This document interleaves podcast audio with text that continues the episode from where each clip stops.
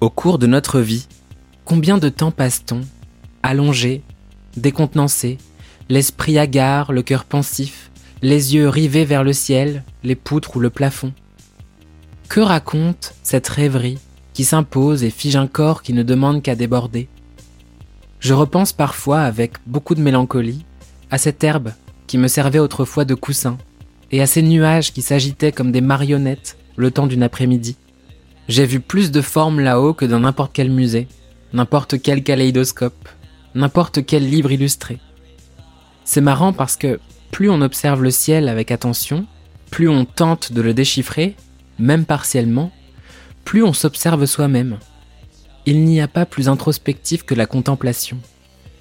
Et pourtant, parfois, on aurait envie de se raser la tête, sans raison, de devenir un Tamagotchi, de marcher pieds nus sur des charbons ardents, de partir en fumée ou de fumer la terre entière. Et bien même dans ces moments-là, encore plus dans ces moments-là, l'observation du monde, la vraie, celle qui demande d'ouvrir grand les yeux et de contenir son ego, celle-là même, devient salvatrice et éteint le feu des impulsions. S'il y en a bien un qui s'y connaît en observation du monde, c'est mon invité du jour, Jean-Baptiste Ney. On entend parfois que chaque homme est une île, mais après l'avoir rencontré, je n'en suis plus totalement sûr. Une île, un nuage ou une montagne, des racines dans l'eau, dans l'air ou sur terre. Peu importe, non Tant qu'il y a des racines. Jean-Baptiste est un peintre, poète et explorateur qui a fait de la montagne son terrain de jeu. C'est au sommet de récifs escarpés qu'il s'épanouit et fait vibrer la matière. Entre ses doigts naît la fabrique des émotions. Alors oui, dit comme ça, on pourrait se dire que c'est pompeux comme formulation. Mais j'espère te prouver le contraire grâce à cet entretien. En attendant, Juste après le jingle, je te propose de commencer notre ascension, bras dessus bras dessous, avec Jean-Baptiste, qui tente de se rappeler d'où lui vient cette attraction pour le monde vivant, la nature, les phénomènes météorologiques et les paysages montagneux. Ah, je crois que c'est le signal qu'on attendait. Pourquoi les gens s'intéressent à l'art? Parce que c'est la seule trace de notre passage sur Terre.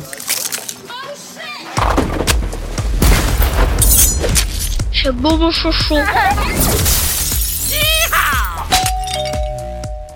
L'attraction pour la nature, elle est construite en plusieurs temps. Il y a, il y a le temps de l'enfance où j'ai vécu euh, dans une petite ville de province avec euh, la campagne autour, quelques balades, pas des randonnées, mais j'étais devant la Loire euh, à Saumur. Et donc, il y a des images très fortes de l'enfance, de coucher de soleil sur la Loire, de nuages euh, roses que je voyais des fenêtres même de, de notre appartement. Ça, ça m'a quand même vraiment marqué. Mais mes parents n'étaient pas des grands randonneurs, donc euh, il n'y a pas eu d'immersion dans la nature véritablement dans l'enfance. Et c'est vraiment euh, un espace que j'ai appréhendé par la suite, après mes 18 ans, d'abord en allant dans le Larzac, à chercher des endroits un peu désertiques. À l'époque, je faisais de la photographie, je dessinais un peu aussi, et c'était tout de suite lié au fait euh, de bivouaquer, euh, d'emmener une tente, d'acheter les cartes IGN des lieux, de faire de l'autostop, euh, d'aller à l'aventure entre guillemets, à la rencontre et des gens et des, paysages et des sentiers et, des animaux aussi, puisque j'avais très peu d'expérience de ce que c'était que les animaux. J'avais fait un peu d'équitation, mais c'est pas ça qui m'avait familiarisé véritablement. Donc, par exemple, j'avais très peur des insectes, euh, même à 18 ou 19 ans. À l'époque, il y en avait quand même beaucoup plus que maintenant. Euh, et il y avait des, quand je traversais un champ de sauterelles, euh, ça me m'impressionnait beaucoup ce rapport-là. Donc ça, c'était les premiers rapports à la nature en fait que moi j'ai construit. Et petit à petit, j'ai cherché des endroits de plus en plus solitaires, de plus en plus vastes aussi, des déserts dans lesquels me retirer de la société entre guillemets et c'est comme ça que j'ai été amené à aller en montagne. C'est en cherchant le, sauvage. C'est la montagne en tant qu'elle est un désert humain, finalement, et en tant qu'elle est un espace duquel euh, l'homme est, absent, même si évidemment euh, c'est toujours euh, à contrebalancer par le fait qu'on n'irait pas tant s'il n'y avait pas de station de ski ou d'infrastructure. Donc en tout cas, c'était le moteur, c'était celui-là, c'était d'aller chercher des, des espaces sans hommes. Quand est-ce que le photographe décide de prendre une photo? Pourquoi le danseur décide-t-il de se concentrer sur une certaine forme de danse plutôt qu'une autre? Comment le cinéaste décide-t-il quelle scène inclure dans son prochain film? Autrement dit, comment peut-on expliquer le passage à l'acte créatif? Si pour Jean-Baptiste, l'observation du monde est une évidence, je me suis tout de même interrogé sur son besoin de reproduction, d'archivage, d'immortalisation. À quel moment cette volonté de capturer le monde est-elle apparue? À l'écouter, cette nécessité de le coucher sur le papier a toujours existé. Mais au-delà de la production d'une image esthétique, ce qui intéresse Jean-Baptiste, c'est la complexité du monde naturel et comment sa matérialisation plastique participe à une quête d'appréhension et de compréhension de son propre environnement. C'est venu tout naturellement euh, quand j'étais à faire des randonnées c'était d'abord des photos, puis après ça, a été des petits dessins, des aquarelles, et assez vite euh, j'ai augmenté les formats. Euh, c'était des cahiers avec plusieurs pages, et je les emmenais. Je, je m'arrêtais au col en haut, je faisais une aquarelle. Ça s'est développé comme ça. Après, j'en ai, tiré quelques grands formats quand j'étais aux, arts décoratifs à Paris, dans, dans l'atelier de peinture, avec Marc Tanguy comme professeur.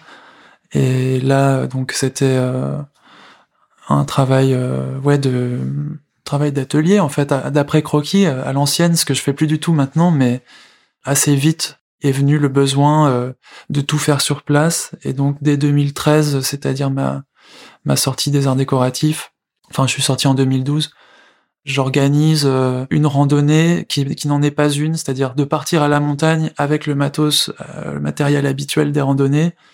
Sauf que euh, je prends aussi un carton à dessin et je sais très bien que je vais pas partir sur un sentier, euh, marcher longtemps, que je vais trouver un endroit et rester en sédentaire avec un mode de vie euh, nomade. C'était assez particulier et assez fondateur aussi comme expérience. J'ai fait ça dans le Keras, qui est un, endroit que je connaissais déjà pour y être allé deux, deux ou trois fois.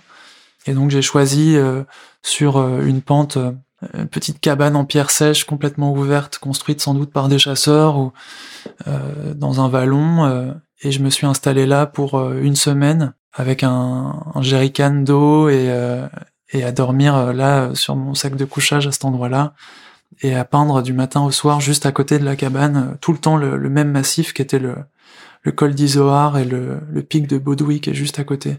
Donc il y avait cette recherche de l'endroit dont je me souviens très bien comme étant assez complexe puisque les montagnes sont une échelle gigantesque et donc euh, pour chercher mon motif, euh, je dois me déplacer dans la montagne et monter de plusieurs centaines de mètres pour, par exemple, faire disparaître une ligne d'arbre au premier plan pour qu'elle rentre pas dans le champ euh, et que la pierre soit nue et que je vois vraiment les éléments mis à nu.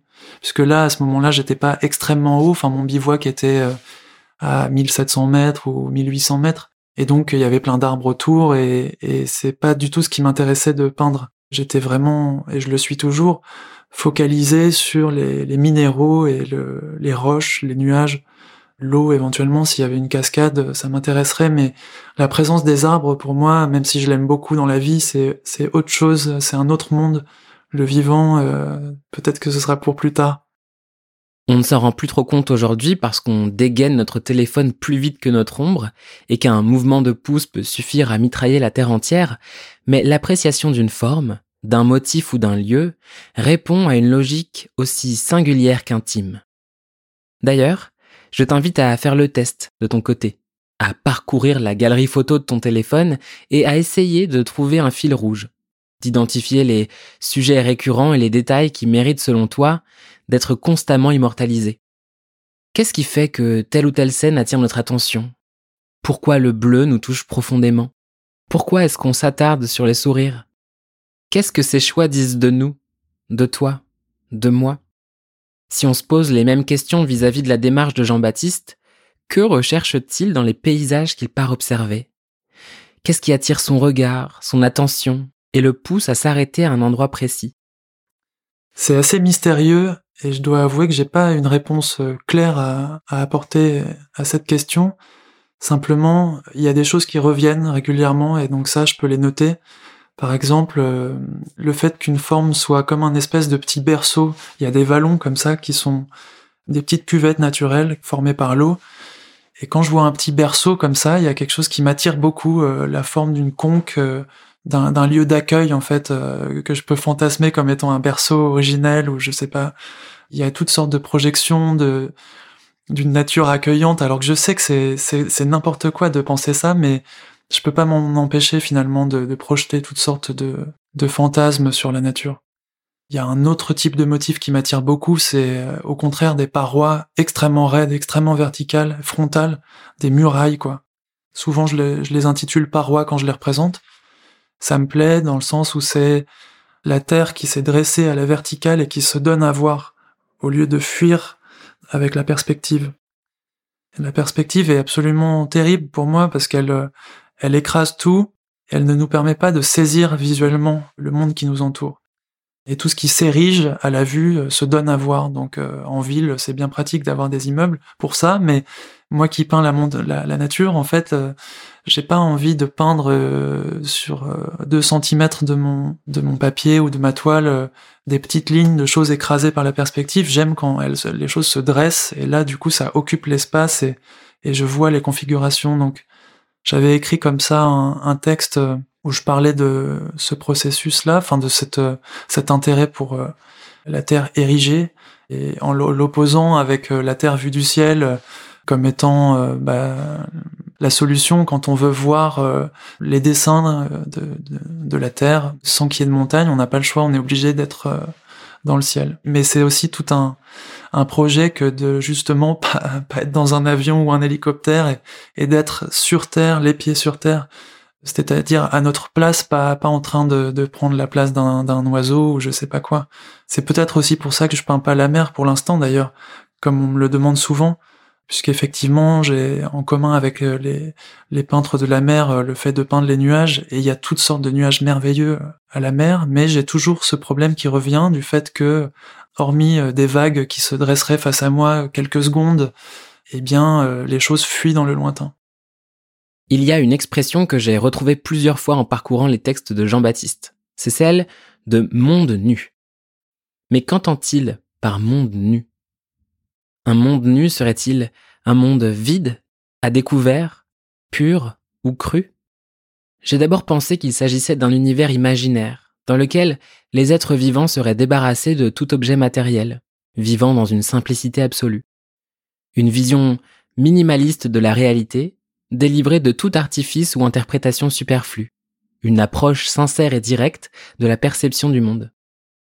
J'étais pas totalement à côté de la plaque, mais j'avais oublié un élément plus qu'important, un élément fondamental dans la réflexion de Jean-Baptiste, l'omniprésence du monde vivant, le lien fort entre l'écosystème terrestre et ses mystères. À l'écouter, le monde nu ressemble davantage à une expérience immersive et totale dans un environnement naturel, celui des montagnes et du monde minéral. Monde nu, c'est une formule que j'ai trouvée qui me permet de, parler de ce monde minéral, de l'étage minéral, disons, de la montagne, déjà d'un point de vue géologique euh, bête, euh, qui est qu'il y a l'étage euh, avec les arbres et au-dessus il y a l'étage minéral où il y a plus de vie. Enfin si, il y a encore de la vie, il y a des bouquetins, il y a des chamois, il y a des petits lichens, il y a des, il y a quelques buissons. Mais pour moi, c'est l'étage auquel euh, clairement nous ne sommes euh, que des, passagers, on ne peut pas vivre euh, là. C'est trop rude et c'est ça qui m'intéresse, c'est que c'est le monde tel qu'il était avant nous, tel que sans doute il redeviendra après nous, et c'est une porte d'accès direct avec le, le, cosmos, disons, même si le mot est toujours grandiloquent, mais au fond, c'est vraiment ça, le, ce que j'entends par monde nu, c'est les éléments mis à nu, c'est-à-dire ces atomes de silicium, de d'hydrogène, euh, d'oxygène, et puis toutes sortes d'autres euh, qui sont en interaction. Et euh, ces trois éléments fondamentaux, la terre, l'eau et l'air, qui sont en, interaction. Et c'est comme si c'était la base en fait, et que j'avais besoin de remonter à la base, puisque quand je me suis creusé la tête là-dessus, j'ai vu que c'était euh, factuellement tout à fait vrai que ces éléments étaient nos parents, que nous, on venait comme on dit maintenant euh, souvent, oui, on est des poussières d'étoiles et tout, mais c'est strictement vrai. Et du coup, euh, la chose la plus proche qui est sous nos yeux euh, sur, sur cette terre-là, c'est d'aller en montagne pour observer ce monde minéral. il y a aussi toute une réflexion sur l'absurdité qui consiste à envoyer toutes sortes d'engins sur Mars quand on peut simplement aller se plonger dans un pierrier pour voir ce que c'est que le monde extraterrestre il y a une inversion là, c'est-à-dire qu'on va, on va dire extraterrestre, mais, mais au fond, c'est nos villes qui sont extraterrestres et c'est nous qui avons bâti des choses qui sont complètement hors sol. Donc le projet du monde nu, c'est celui de se réancrer dans véritablement le monde dans lequel on habite, que je me rends compte ne pas connaître, puisque j'ai euh, chez moi un chauffage, euh, je n'ai pas froid, puisque j'ai un supermarché, je n'ai pas faim, puisque j'ai toutes sortes de, de, conforts matériels, j'ai des réverbères qui éclairent la nuit, je n'ai pas besoin de, réduire mon activité la nuit. Tout ça me paraît complètement fou et le, fait de m'immerger comme ça dans, dans, ce monde minéral, qui est un projet que connaissent tous les randonneurs euh, qui vont dans ces endroits-là, ça réapprend euh, la vérité du monde dans lequel on vit. Et donc on se rend compte qu'on a besoin d'un sac à dos technique pour arriver à faire ça, contrairement aux bouquetins qui sont à côté. On se rend compte qu'on a besoin de nourriture, qu'il faut l'apporter, que en fait déjà quelques jours passés là-dedans, ça paraît, ça paraît une montagne, c'est le cas de le dire. On se rend compte que euh, l'eau euh, est le bien le plus précieux et que si dans le vallon, comme ça m'est arrivé cet été, il n'y a pas d'eau, euh, on, on redevient comme un petit animal inquiet et que tout d'un coup on doit passer une heure à écouter précisément euh, si ça ruisselle pas sous les pierres.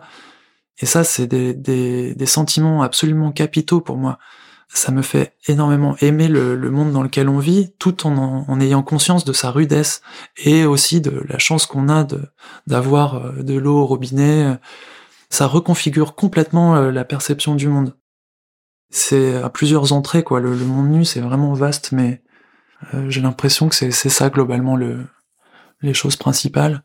Après, la, la nudité, c'est aussi euh, l'idée d'une certaine vérité. Alors là, je pense que c'est moi qui projette aussi, mais à la fin du texte que j'écris dans le, le, livre qui s'appelle comme ça, Le Monde Nu, je dis que les, les pierres ne jouent pas la comédie, que euh, c'est un monde sans affect, c'est un monde euh, dans lequel euh, les choses sont purement ce qu'elles sont et qu'il y, a, une simplicité euh, qui pourtant est déjà très complexe. Moi, c'est l'expérience que je fais, c'est que c'est complexe de, peindre un nuage et, un rocher, et pourtant c'est difficile de faire plus simple.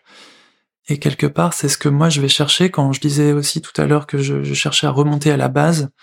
C'est aussi parce que je trouve le monde humain extrêmement complexe il m'intéresse énormément, j'adore la, littérature, j'adore rentrer dans la complexité des âmes humaines, mais moi-même je ne m'en sens pas euh, encore capable euh, en tant que créateur. J'ai besoin de comprendre déjà quelles sont déjà les interactions de, nos aïeux les rochers, de nos aïeux les molécules d'eau, comment elles interagissent, puisqu'en fait nous c'est nos parents, donc on a hérité de, de, choses qui viennent des rochers et qui viennent de l'eau. Ça paraît complètement ma boule de dire ça, mais il y a, y a toutes sortes d'échanges que je vais pouvoir trouver euh, dans, dans, les interactions, dans la façon dont un, nuage va apparaître là où il y avait rien.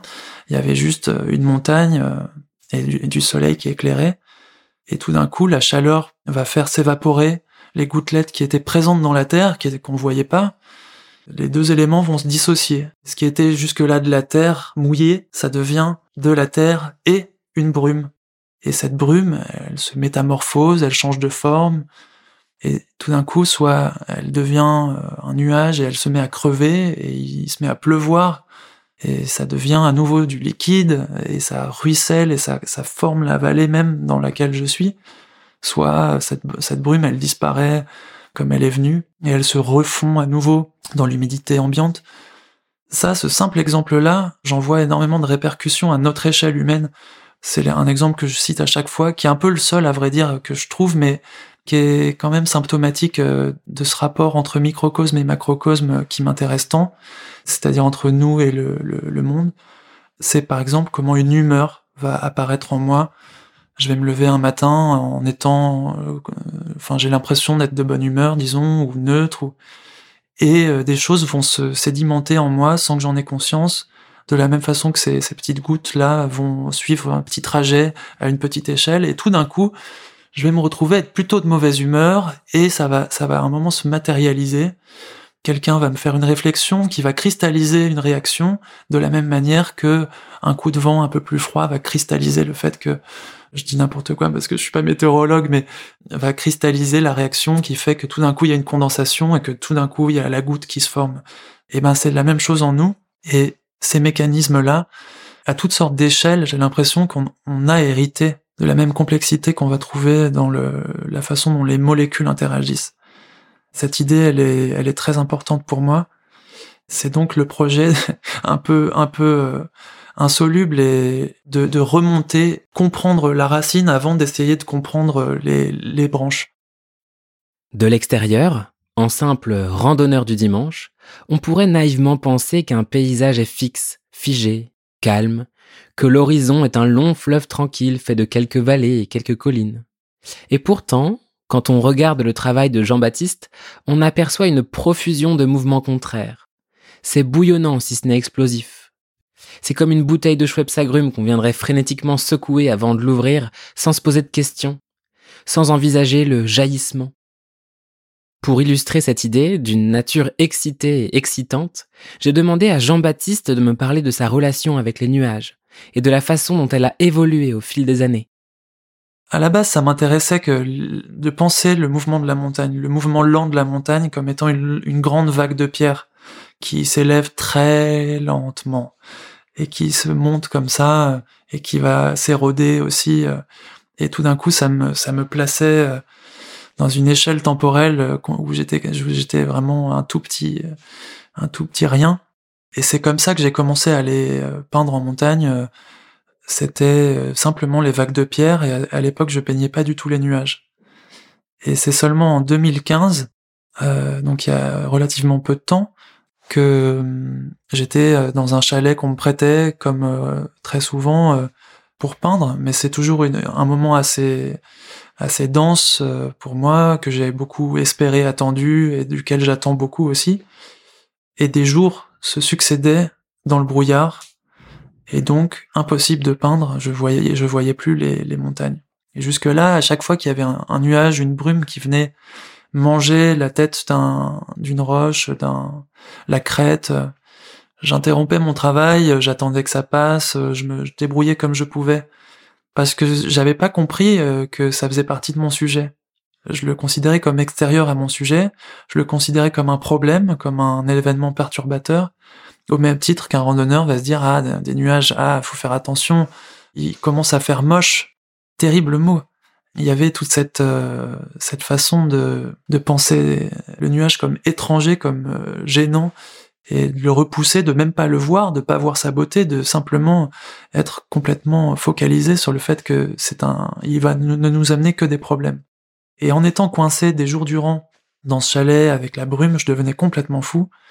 Et du coup, euh, j'ai commencé à peindre dans la brume et dans le brouillard. Tout d'un coup, ça m'a intéressé. Le brouillard m'intéressait parce qu'il y avait toutes sortes de différents gris qui s'étageaient euh, avec le lointain et j'ai toujours été intéressé par la, notion de distance donc ça c'était pas encore la, véritable rupture à laquelle j'arrive maintenant qui est qu'il y a eu une trouée dans, cette brume et tout d'un coup j'ai vu la, la, montagne au loin donc avec des masses plus sombres et euh, j'ai commencé à peindre euh, cette trouée les nuages les brumes ont dansé enfin du moins j'ai constaté à ce moment-là que les brumes dansaient parce que j'étais en train de peindre et que du coup j'étais en train de les regarder avec euh, une attention euh, complètement différente. Et donc à ce moment-là, c'est devenu mon sujet, sans que je le sache encore, mais euh, c'était un choc, c'est-à-dire que j'ai commencé à trouver ça beau, intéressant, parce que j'ai ressenti que ça me ça me poussait dans dans une direction euh, où je ne pouvais pas du tout me reposer sur ma, ma technique. Et c'était simplement mon attention au flux et ma présence euh, dans le moment et ma connexion. Voilà, c'est une histoire de connexion. C'est que ça manifeste le fait qu'on est relié ou pas avec ce qui se passe. Quand les nuages sont en train de bouger, si on n'est pas vraiment connecté, on peut absolument pas euh, se, se, en faire quoi que ce soit. Il faut rentrer dans, cette danse-là, il faut rentrer dans ce rythme-là, qui n'est pas le nôtre. C'est ça qui crée euh, une sortie de soi et le fait d'aller vers euh, un monde plus étranger qui du coup résiste et qui oblige à, faire des efforts. Donc ces efforts euh, ensuite sont récompensés ou non, mais toujours est-il qu'ils nous font de la même manière que si on se met à faire du sport, ça provoque un certain un certain plaisir et parce qu'on sort de son, petit de son petit monde et de son petit confort. C'est finalement un, peu similaire euh, cette difficulté supplémentaire que représente le fait de prendre une chose mouvante. Et, ensuite sur la il y a la notion d'impermanence qui est vraiment euh, centrale pour le, les, les mouvements des brumes.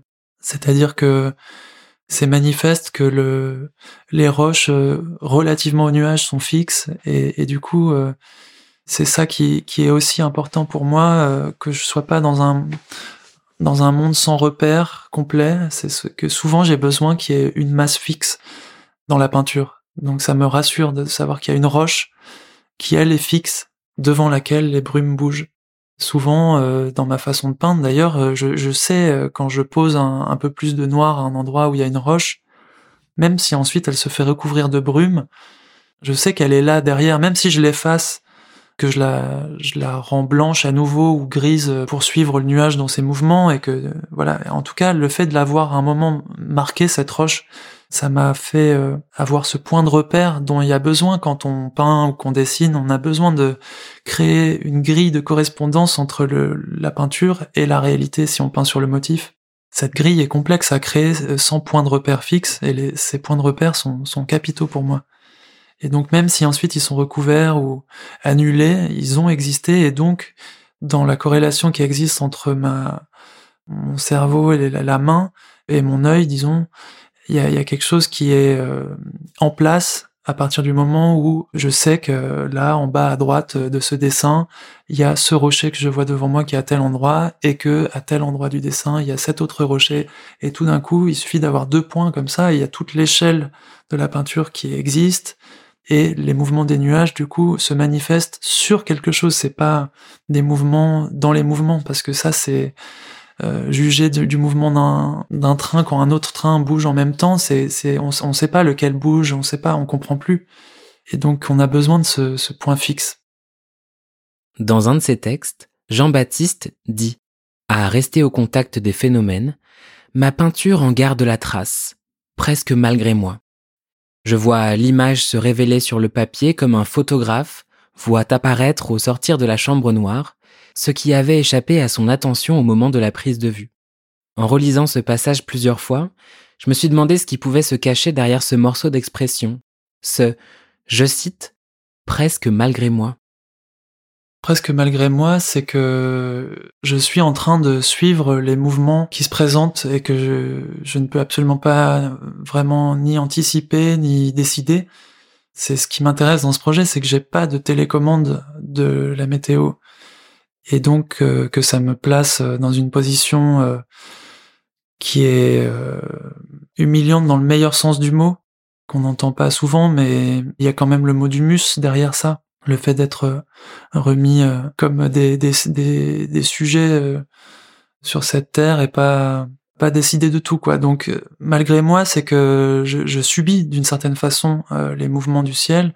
Je peux subir le fait qu'il se mette à pleuvoir ou que le, motif entier soit complètement caché pendant deux minutes, pendant cinq minutes, pendant deux heures et que je doive plier bagage. Ça, je sais jamais vraiment avant. Je me lance dans cette danse un peu à l'aveugle, disons, sans savoir exactement où ça va me mener. Et c'est ensuite à l'intérieur de la peinture qu'il y a une autonomisation qui se fait du motif, de la réalité.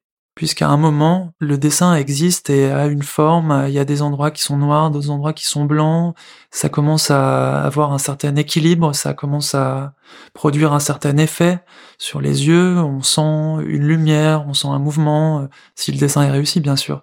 Et à ce moment-là, quel sens ça aurait de tout annuler à nouveau parce que le, nuage a complètement changé de nouveau. À ce moment-là, souvent, je, dis que c'est fini. Et soit je me mets à, simplement peaufiner ce qui existe les nuages sont encore là, je, peux encore sentir cette matière, mais je ne suis plus directement, fidèlement à chercher à reproduire la forme que j'ai sous les yeux. Parfois, c'est, c'est, je me remets à tout remettre en question parce que je trouve que ce nuage qui vient d'apparaître est encore beaucoup plus beau et, je me mets à tout effacer et le fait de tout effacer laisse toujours des petites traces dans le papier de ce qui s'est produit avant et ça peut aussi être intéressant. Mais ça, je ne le sais jamais à l'avance. Et je ne sais pas si un dessin, euh, par exemple un dessin de 28 par 38 cm, qui est un, format assez classique pour moi, qui est très pratique pour euh, les mouvements rapides des nuages parce que j'ai une grosse marge d'action dessus, euh, je peux rapidement changer les équilibres. Eh bien, un dessin comme ça, ça peut prendre 5 minutes, ça peut prendre 2 heures. Quand Jean-Baptiste part en montagne, il est comme une tortue ou un escargot, portant sa maison sur son dos. Son équipement artistique devient une sorte de seconde peau qui ne le quitte jamais. Une fois sur le terrain, il ne peint plus qu'en extérieur, in situ, oscillant ainsi entre interaction avec son support et interaction avec la nature environnante. Mais parfois, souvent même, c'est la nature qui prend le dessus sur ces interactions, notamment lorsque les éléments s'en mêlent. Alors, à partir de cet instant, quand la nature prend la main, elle s'éloigne du statut de sujet d'étude et prend part au processus de création de l'artiste, prouvant une fois de plus que l'expression monde vivant est loin d'être un euphémisme. La peinture, effectivement, elle est systématiquement faite in situ, euh, que ce soit les gouaches sur papier, que ce soit les aquarelles sur papier, et même les huiles sur toile, euh, c'est entièrement fait sur place il y a cette, euh, cet accueil de la pluie, de la neige, du gel lorsque ça survient. Ça s'est créé tout simplement pas par, par une décision, mais parce que c'est, c'est arrivé pendant que j'étais en train de travailler. Donc c'est des choses qui viennent de l'extérieur, du monde extérieur. Et mon, simple travail dans ce cas-là, c'est de les accepter, c'est de, les intégrer, de composer avec elles. Le danger serait de, vouloir trop euh, euh, les canaliser, euh, de vouloir trop en user comme un effet. Donc j'y fais un peu attention à pas commencer à, rendre ça absolument systématique.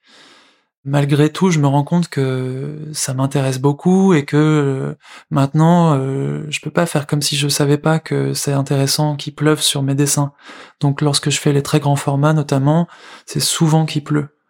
Parce que ça, ça, ça rend l'ensemble du papier humide et que ça permet des diffusions, ça permet d'éviter que le, bord des, des, formes, notamment à la gouache noire, là je parle surtout de la gouache noire, que le bord des formes soit, qu'il y ait un petit liseré noir, euh, comme c'est le cas quand je, travaille en plein soleil, et où en fait euh, ça sèche à une vitesse euh, folle, et, je me retrouve avec toutes sortes de, marques très fortes du bord des taches.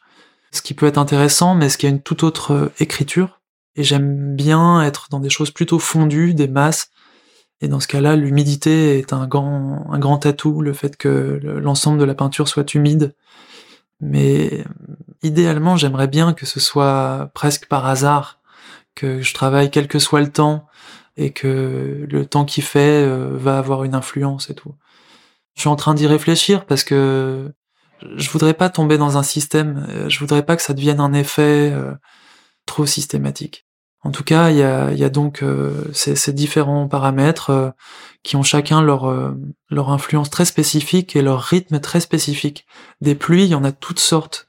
C'est ce que j'ai appris d'ailleurs. alors c'est un cliché de dire que les Esquimaux ont tant de mots pour parler de la neige, mais en fait, il y a aussi plein de mots pour parler de la pluie dans les Alpes que je connais pas d'ailleurs, mais empiriquement, je les connais les différents types de pluie et je les vois se manifester sur les dessins, je les vois donner des, vibrations, des, rythmes, des textures qui sont pas du tout les mêmes. Il y a une toute petite pluie qui est quasiment celle qu'un brouillard, euh, un brouillard qui se dépose. Et dans ce cas-là, euh, c'est extrêmement doux, c'est des tout petits points légèrement plus clairs. Il y a des pluies euh, un petit peu plus marquées, il y a des pluies violentes qui repoussent complètement sur 5 mm l'aquarelle ou la gouache euh, de l'endroit où la goutte est tombée, et dans ce cas-là, ça, ça, martèle complètement le dessin, et en quelques secondes, je peux avoir euh, un équilibre qui est complètement différent, ou le dessin qui est ruiné, qui se met à couler. C'est aussi très intéressant, et ces intensités varient pendant que je suis en train de peindre. Et j'aime beaucoup sentir ça. Parfois, je, l'attends, je, prie pour que euh, il se mette à pleuvoir plus fort ou moins fort, ou que ça s'arrête euh, quand je suis en train de faire un très grand format euh, que j'ai déplié. Par exemple, là, ça m'est arrivé cet été.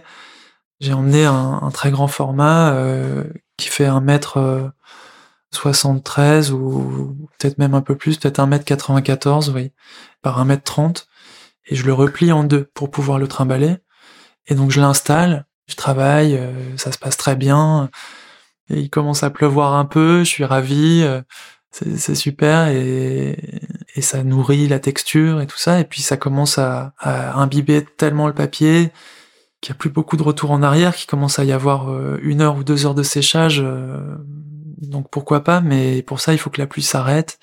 Et la pluie s'arrête pas, elle s'intensifie, et le vent commence à monter. Et là ça me met dans des états de panique totale où tout d'un coup je dois me mettre à éponger et j'ai fini par, euh, en voyant le ciel et en jugeant euh, que ça allait pas se calmer, j'ai dû replier mon dessin sur lui-même euh, avec la mort dans l'âme et redescendre le plus vite possible au chalet pour le déplier et rattraper les dégâts. Heureusement, ça avait, ça avait pas eu le temps de, de pénétrer, donc, donc finalement le dessin était relativement sauvé mais ça montre aussi euh, les états dans lesquels ça peut me mettre. J'étais j'étais euh, complètement furieux euh, sur sur cette étape-là contre moi de me mettre dans une situation pareille, contre l'ensemble de l'univers d'avoir fait que je pouvais pas travailler tranquillement. Et voilà, malgré la difficulté à ce moment-là de subir d'être dans cette place que pourtant j'ai bien appelé de tous mes voeux, c'est-à-dire à être humilié, comme je le disais tout à l'heure, par les éléments, remis à ma place, eh bien, euh, même si c'est dur sur le, moment, sur le, long terme et sur le quand j'ai du recul par rapport à ça, je vois que c'est extrêmement bon. Ces gestes d'urgence que je vais faire euh, alors que j'ai quelques secondes pour gérer le problème avant que le vent se lève, c'est des gestes qui sont empreints d'une vigueur que je trouverai jamais en atelier. Faut pas dire jamais, mais pour l'instant, euh, je, sens que à ce moment-là, c'est une partie de moi qui se met en branle qui n'est sollicité que lorsqu'il y a une urgence. Euh, donc euh, je vois dans la vie que c'est un autre moi-même qui prend le dessus quand il y a une situation à gérer. Et c'est ces situations-là que je m'impose en peinture. Le choix de la montagne comme décor, comme sujet et comme tremplin ne peut pas être anodin. Je ne peux pas y croire, je ne peux pas m'y résoudre. Peut-être que c'est tiré par les cheveux, certainement d'ailleurs, mais pour moi, les montagnes sont les seules surfaces qui permettent de toucher le ciel des doigts, de côtoyer les hauteurs, de voler les pieds sur terre. C'est une des raisons pour lesquelles j'ai l'impression que la solitude en altitude n'est pas une punition, mais une chance, et que Jean-Baptiste la cultive. Cet isolement fait partie intégrante de son processus créatif. Mais est-on vraiment seul lorsqu'on est face à l'immensité de la nature? La solitude est absolument nécessaire pour moi dans le processus créatif, disons, et aussi dans le, principe d'une rencontre. Euh, le, but de, ma démarche, c'est quand même euh, avant tout de rencontrer une altérité, ou du moins de voir en quoi ce, monde qui me paraît étranger, à savoir cette nature sauvage, ce monde nu, j'y appartiens en, en, fin de compte. Mais je, ce sentiment d'appartenance, il peut naître après euh, cette plongée, cette immersion dans ce qui, de prime abord, paraît être étranger, c'est-à-dire des rythmes qui ne sont pas les miens, ceux des nuages par exemple, ceux du jour et de la nuit auxquels je dois me conformer, toutes sortes de, choses qui me sont imposées de l'extérieur et que je dois accepter ne serait-ce que la fatigue de monter sur une pente, euh, ben voilà, je dois je dois l'accepter. Donc en fait, euh, tout ça me est beaucoup plus lisible et, perceptible quand on est seul parce que hum, on est tout de suite euh, avec l'esprit euh, disponible pour sentir en soi les modifications imposées par le, monde extérieur. Alors que s'il commence à y avoir des affects euh, qui se jouent, ça m'arrive souvent de randonner avec des amis, donc je vois très bien ce que ça fait et j'adore ça. Mais c'est très différent tout d'un coup, il y a des discussions, des souvenirs, toutes sortes de, zones du cerveau qui sont convoquées. Alors que là, j'essaye de réduire au maximum la part euh, langagière, même si c'est un, vœu pieux, parce qu'au final, on est des êtres euh, de langage et on ressasse en permanence toutes sortes d'idées. Mais quand même, des mots prononcés, il y en a très peu dans ma journée. Je suis intimement convaincu que même si je continue à, à marmonner dans ma barbe ou à penser des phrases dans mon esprit, c'est moins, ça occupe moins d'espace que lorsque je suis, euh, par exemple, avec toi maintenant, ou euh, en train de, en train de parler à des gens en ville, ou, même si j'étais dans le même endroit avec quelqu'un d'autre. Dès qu'on se sent observé, euh, il y a, toutes sortes de sentiments vis-à-vis de soi-même, une image de soi aussi qu'on doit préserver. Est-ce qu'on marche bien? Est-ce qu'on marche vite? Cette pente, à quelle allure est-ce qu'on l'a prise? Toutes sortes de sentiments tout à fait humains euh, desquels je suis pas exempt et donc du coup le fait d'être euh, seul déjà évite de perdre euh, de l'énergie et, et, des pensées à, à, toutes ces à tous les affects. C'est un peu ma bataille contre les affects. C'est comme ça que je conclus ce texte du, du monde nu par une espèce de diatribe presque contre l'homme. Alors que je suis pas particulièrement misanthrope, mais j'admire dans, dans la nature le, le fait que ce soit un monde sans affect pour moi, il y a, y a un problème dans, dans, dans l'homme d'être esclave de, de ses affects. C'est à la fois merveilleux, mais c'est quand même une, bonne source de problèmes euh, pour nous. Et alors, je m'intéresse beaucoup à Spinoza en ce moment, et notamment là dans le chalet pendant que j'étais euh, donc en résidence, j'en reviens à peine. Je suis resté euh, pendant un mois. Je me suis complètement nourri de ce que j'arrive à en comprendre de, Spinoza à travers des cours de Deleuze. Et c'est vraiment euh, ça qui prime en fait euh, pour moi dans cette euh, cette pensée, c'est c'est cette façon de comprendre nos, nos, mécanismes, de pas en être les esclaves quoi, de pas subir ces pensées qui nous hantent et qui changent complètement le cours de nos vies. Donc le temps de que je passe tout seul en montagne, c'est un temps que je veux un peu plus libre de ces de ces contraintes là. Tout comme Superman est affaibli lorsqu'il entre en contact avec de la kryptonite, Jean-Baptiste semble affecté lorsqu'il séjourne un peu trop longtemps en ville, au sein d'un univers urbain densifié, animé, bâti. Mais comment expliquer que, contrairement à sa prise de hauteur en montagne, cette verticalité citadine ne lui parle pas, que cet écosystème aggloméré ne vienne pas chatouiller son inspiration de la même façon? Il y a différentes raisons, mais la raison principale, c'est c'est que je trouve euh, que les choses manufacturées par l'homme ne sont pas intéressantes. Ce sont des idées en fait. Euh, nous ne savons faire que des idées presque, à part les œuvres d'art, il me semble. Et donc, euh, on va avoir l'idée d'une surface plane et on va faire une table, on va avoir et puis c'est bien pratique que les, les, les couteaux tombent pas et que tout ça soit fonctionnel, mais mais c'est un, monde que je trouve très sec, qui manque de, l'infini euh, que la nature vient déposer dans tous les recoins qu'elle habite. Dans un de ses textes, Jean-Baptiste évoque l'obscurité comme un défi, la rencontre avec la nuit comme une urgence. Il écrit que le fait de tâtonner, d'être déboussolé, de perdre ses repères est galvanisant. Il parle même d'une forme de sensualité. Il est alors intéressant de se demander comment est-ce que la nuit vient chambouler les perceptions de celles et ceux qu'elle vient cueillir, et comment elle influe à la fois sur le monde extérieur et les mondes intérieurs, notamment celui de Jean-Baptiste. En quoi cet instant furtif est-il un intervalle charnière pour l'artiste et son travail? C'est vrai que dans tout le travail euh, à l'huile sur toile et aussi le travail à l'aquarelle, la nuit est le sujet principal. C'est né euh, d'une vallée que je vois depuis le chalet où je réside. Euh, donc c'est des, résidences qui durent un mois et un mois et demi, parfois deux mois, les mois de septembre et octobre, tous les ans euh, depuis une dizaine d'années. Mais donc euh, chaque soir, je vois cette vallée et quand la nuit tombe, elle prend des, couleurs très proches les unes des autres. tout se, ramasse, les, pentes deviennent des violets foncés. Il y a un orange qui traîne dans le ciel. Et puis ça, ça change assez vite.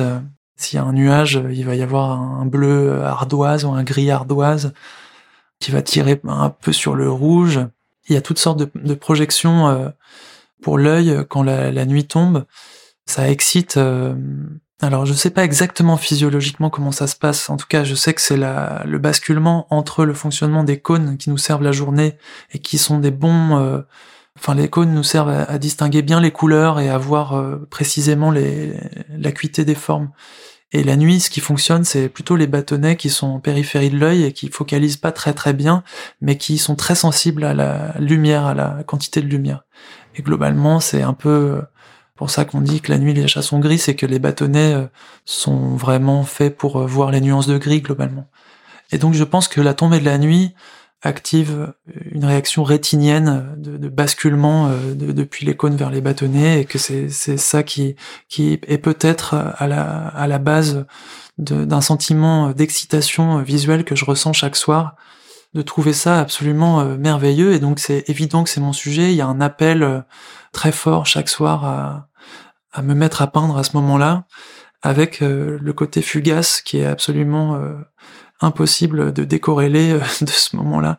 Chaque soir, c'est la même histoire où euh, c'est absolument merveilleux, souvent différent, et en même temps toujours la même vallée. Et je m'attelle à la tâche de saisir euh, cette chose avant qu'elle bascule dans l'obscurité totale. Et c'est systématiquement un échec. Ce qu'on peut voir, les aquarelles les plus réussies sont quand même un échec. Mais c'est la trace de ma tentative qui est intéressante c'est ça qui m'intéresse, je pense, euh, aussi d'un point de vue plus profond, de me mettre à courir derrière une chose qui s'échappe. J'ai l'impression que c'est un grand moteur pour moi, qui est aussi le même euh, lorsque c'est les, nuages euh, qui vont et qui viennent. Ce serait presque le trait d'union, enfin le, fil rouge dans ma pratique qui serait valable pour toutes sortes de formats, de, de types d'œuvres. Et en tout cas, pour la nuit, euh, c'est ce sentiment d'une chose qui est en train de, de disparaître et qui, dont il faut saisir euh, avant qu'elle soit parfaitement éteinte. Et donc, très concrètement, euh, je peins avec une frontale pour assurer quand même que mes couleurs soient pas trop criardes et de, de moi garder une finesse, disons, dans le choix des couleurs. Et en revanche, dès que je lève le nez, les, le, le, la vallée, le, motif sont tellement loin que eh, bien sûr je vais pas les éclairer. Donc euh, il y a une histoire d'accommodation de l'œil, mais ça fonctionne relativement bien. Et ce que j'aime, c'est ce bain de l'obscurité, euh, d'être euh, entre guillemets vulnérable. La nuit, on est, on est en montagne, on sent vraiment pas grand chose, contrairement à tous les autres animaux qui eux, ont on l'a vu nocturne et on voit leurs yeux briller dans les, les reflets de la frontale mais c'est aussi un sentiment très apaisant euh, d'être la nuit en montagne et de voir que euh, on est encore vivant euh, le lendemain, même si je suis parfois dans des endroits même pas dangereux, il y a toujours un, une espèce d'inquiétude, on a ça bien ancré profond quoi.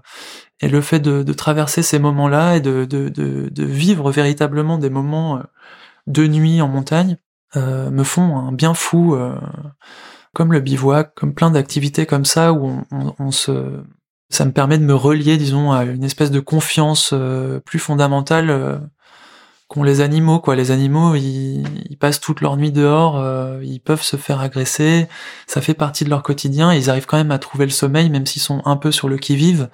C'est quelque chose de cet ordre-là que je sens. Et d'autre part, la tombée de la nuit, c'est c'est aussi le à quel point je me mets à à fantasmer. En fait, tout à l'heure, je parlais de du point de vue rétinien, de à quel point euh, les, les, les, bâtonnets ou les cônes sont, sont excités. Eh bien, lorsque les lueurs disparaissent, il n'y a aucun moment où il y a un néon qui s'allumerait pour me dire euh, ça y est, il fait nuit. Ça se tuile, ça, ça change de seconde en seconde de manière ininterrompue. Je sais que c'est en train de disparaître, mais à aucun moment c'est dit que c'est complètement disparu. Donc je continue à voir je continue à croire que je vois. Il y a tout un travail sur la projection et donc ça m'est arrivé de maintenant depuis deux ou trois ans de peindre euh, deux heures ou trois heures après la tombée de la nuit. Donc c'est nuit noire. Et pourtant, je suis encore là à peindre et à peindre euh, du verre que j'ai vu dans le ciel, qui n'est plus là, mais que je crois discerner encore. Et puis ça se tuile avec euh, la lumière euh, qui euh, émane des, des, villages qui sont plus bas et qui est un peu teintée de, de, tungstène ou je sais pas.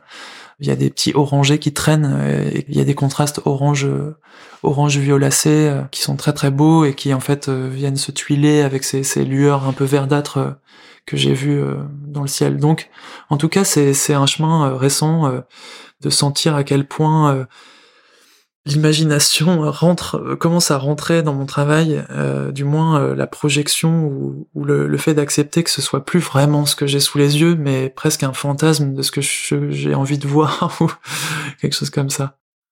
Même si les lieux fréquentés par Jean-Baptiste peuvent parfois partager des caractéristiques communes, chaque voyage entrepris est différent.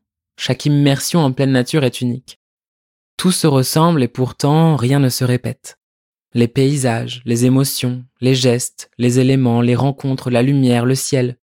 La surprise est donc partout, à chaque détour de roche, à chaque décrochage, derrière chaque sentier. Depuis plusieurs années, j'organise mon été euh, de peinture en deux moments. Un moment qui est une randonnée à haute altitude, entre 2003 et 3000, disons, euh, aux limites inférieures des glaciers. Et bon, je redescends en vallée, euh, faire des, me réapprovisionner, et puis tout simplement parce que c'est sur mon chemin tous les trois jours ou quelque chose comme ça. Et pendant trois semaines, ou enfin quand même un temps assez long où je suis tout seul. Et là, j'emmène des tout petits formats. Donc là, j'ai fait ça j'ai ainsi fini, entre guillemets, de, de parcourir l'arc alpin côté italien, assez proche de la frontière française. Euh, voilà, là, c'était une partie qui était entre le, le mont Viso et euh, le Grand Paradis, euh, qui sont deux massifs côté italien.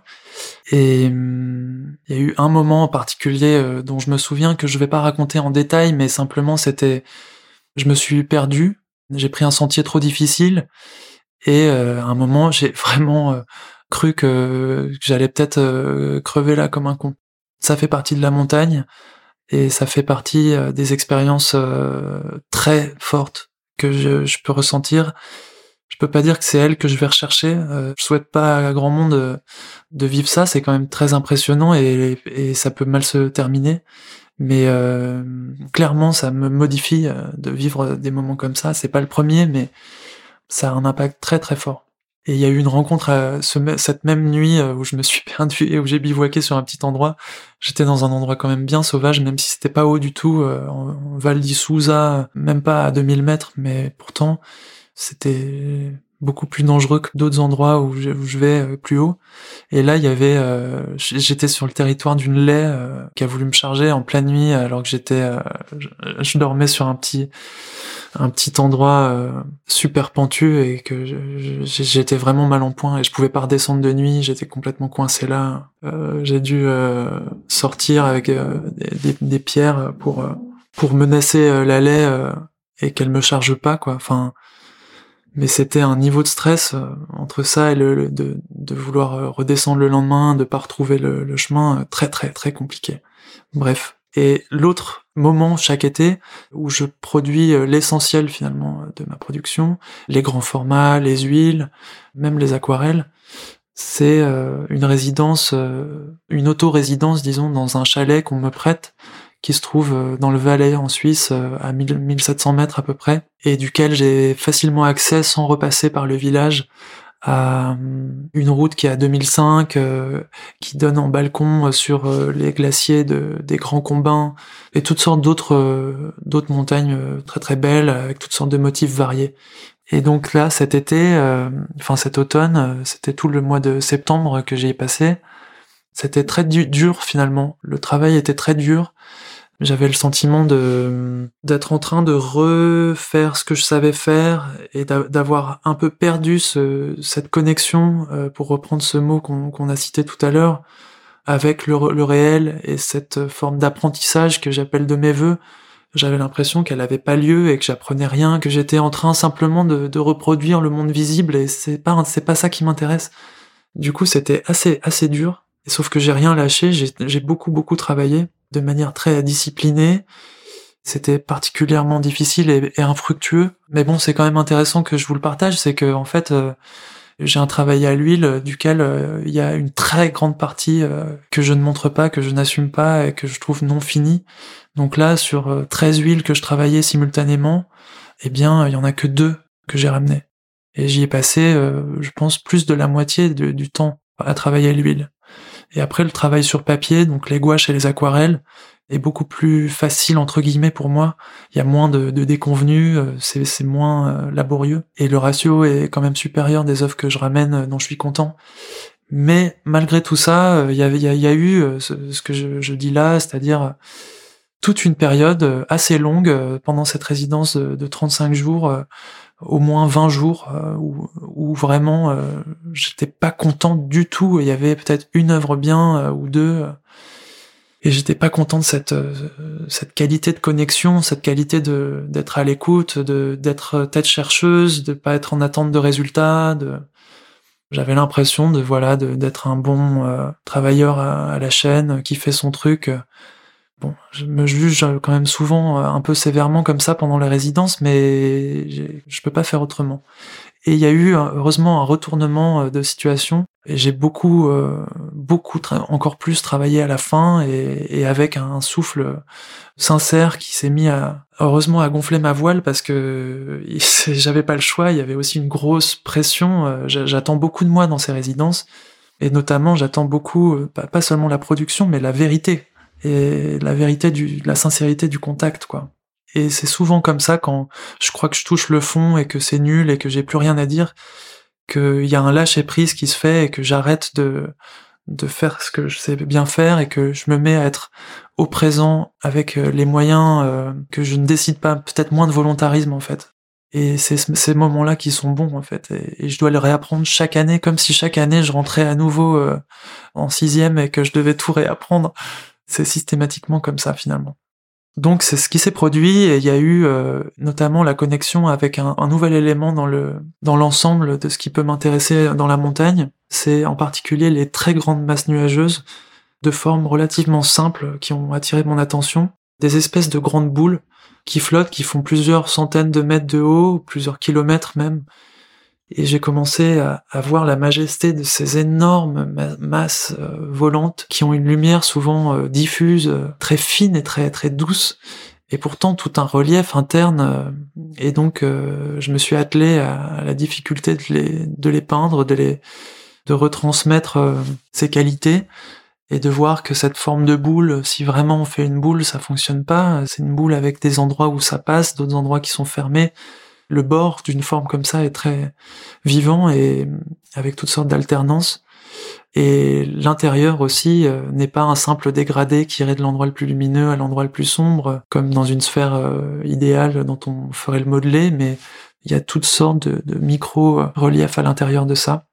Donc c'était c'était ça en particulier qui m'a touché et auquel je me suis intéressé et ça s'est manifesté dans trois œuvres, seulement trois sur, euh, je sais pas, 45 euh, ou 50 en tout, et ça suffit.